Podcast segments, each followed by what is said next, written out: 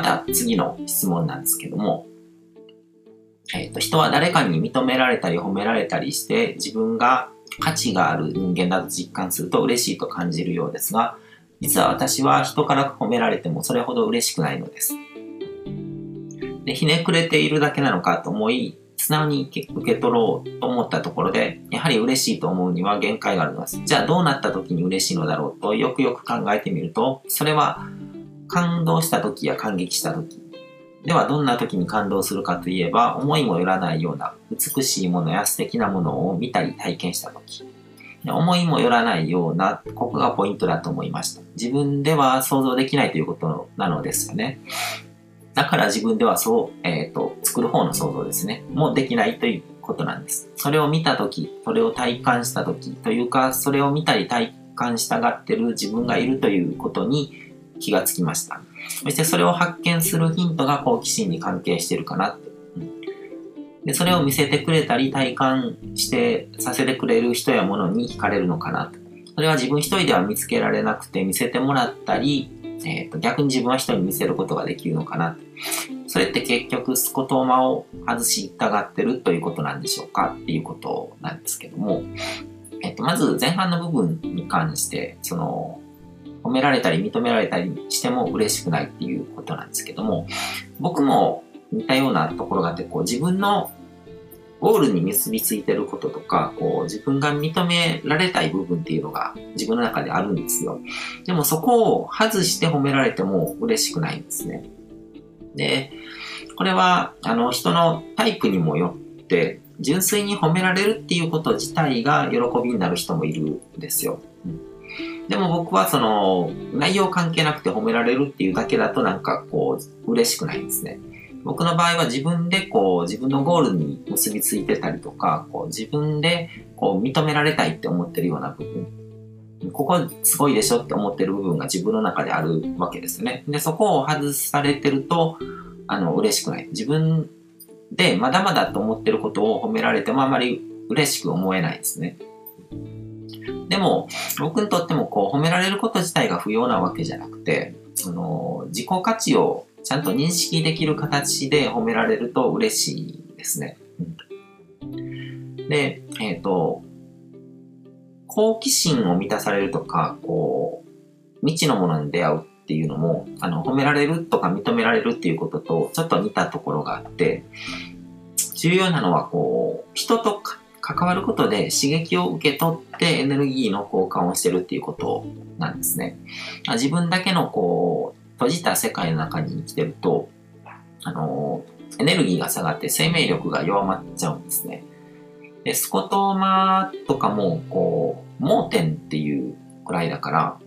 盲点とかこう、無意識とか潜在意識とかってみんな結構気軽に使う言葉なんですけども、自分では、潜在意識ではどうやっても見ることができないから潜在意識とか無意識とかスコットーマ、盲点なんですよ。うん。だからそんな簡単に見える部分じゃないんですよ。なんかここ多分私のスコットマになってると思うんですけどとか、ここ私のブロックになってると思うんですけどとかって言うんですけども、あの、ブロックとかスコットマとかって認識してる時点で見えてるから、それは本当のあのスコットマじゃないんですよ。うん、で、それを見るためにはやっぱりこう外部から刺激を受け取って自分の視点が変わったりとか、こう自分で気づいてないところを他人に指摘してもらったりとか、自分の見たことがない世界を他人に見せてもらったりとか、そういう交流がないと、エネルギー交流ですね。そういうものがないとダメだっていうことなんですね。で、そういう刺激、例えばこう好奇心とかを満たされるような、こう感動とかを与えてくれるような、そういう世界をこう自分にも運んできてくれる人ですね。でそういう人って、多分観察すると共通した何かがあると思うんですね。こう、このいう毛色の人はなんか自分にこういうものを運んできてくれるなとか、うん、で、その共通した何か、共通項みたいなその何かがつかめると、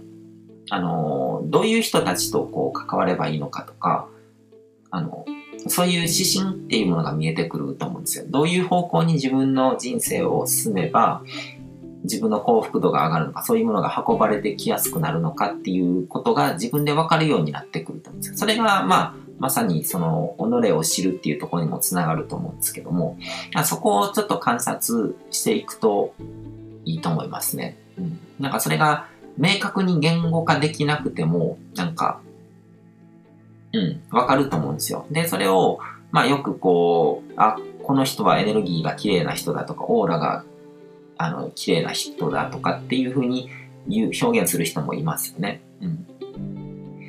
で、それはなんとなくこう、勘とか山勘とかで言ってるわけじゃなくて、その過去のデータの中からこう、共通項とかを見つけ出して、言語化はされてないけども、それが、見る方の直感でわかるっていうことですね。うん。だから見えない情報を読み取って、あ、この人はこの自分にこう、いいものを運んでくれる側の人間だっていうことに感づける、気づけるっていうことなので、でその辺は自分でこう、観察力を観察していくっていうことによって、こう、見分ける能力っていうのが高めていけるので、うん、本当にこう山感じゃないんですよ。ちゃんとこう鍛えれば、あの、伸ばしていける能力としてそういうものがあるので、うん。で、そこは自分でこう自分の感性を磨くっていう観点で、あの、いろいろとこう勉強していくっていうことですね。うん。っていうことをデータを集めて、こう、自分なりにこう理論を組み立てる。理論というかなんかこう、言語化された理論じゃなくてもいいんですけども、なんとなくその、感覚っていうけども、多分、右脳言語やとかそういうものとかが使われてるんだと思うんですよ。自分なりのなんか言語化されてないけども理論があって、こちらに当てはまる人、こちらに当てはまる人みたいな感じのこう見分けがつくようになっていくと思うので、うん、それは意識してやっていくとだんだん分かってくると思うので、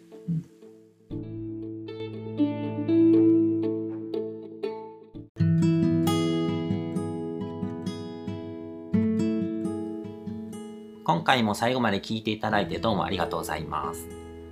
チャンネルの説明ページの方に僕が提供している悟り式コーチングの最初の2ヶ月分を無料で受講できる案内があります。ゴール設定とアファメーションについて詳しく解説してるんですけども、僕自身もこれらのことを本格的に取り組み始めて、で、それで大きく人生を変えたという経験があるので、あの、まだ受講したことがない方であったりとか、このタイミングでピンとくる方はぜひ登録して体験してみてください。また、僕がどんな人間なのかを簡単に知ってもらえる2分ほどで読める会員プロフィールのリンクも貼ってます。僕自身が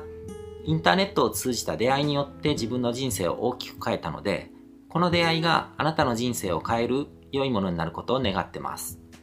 ではまた次の放送でお会いしましょう。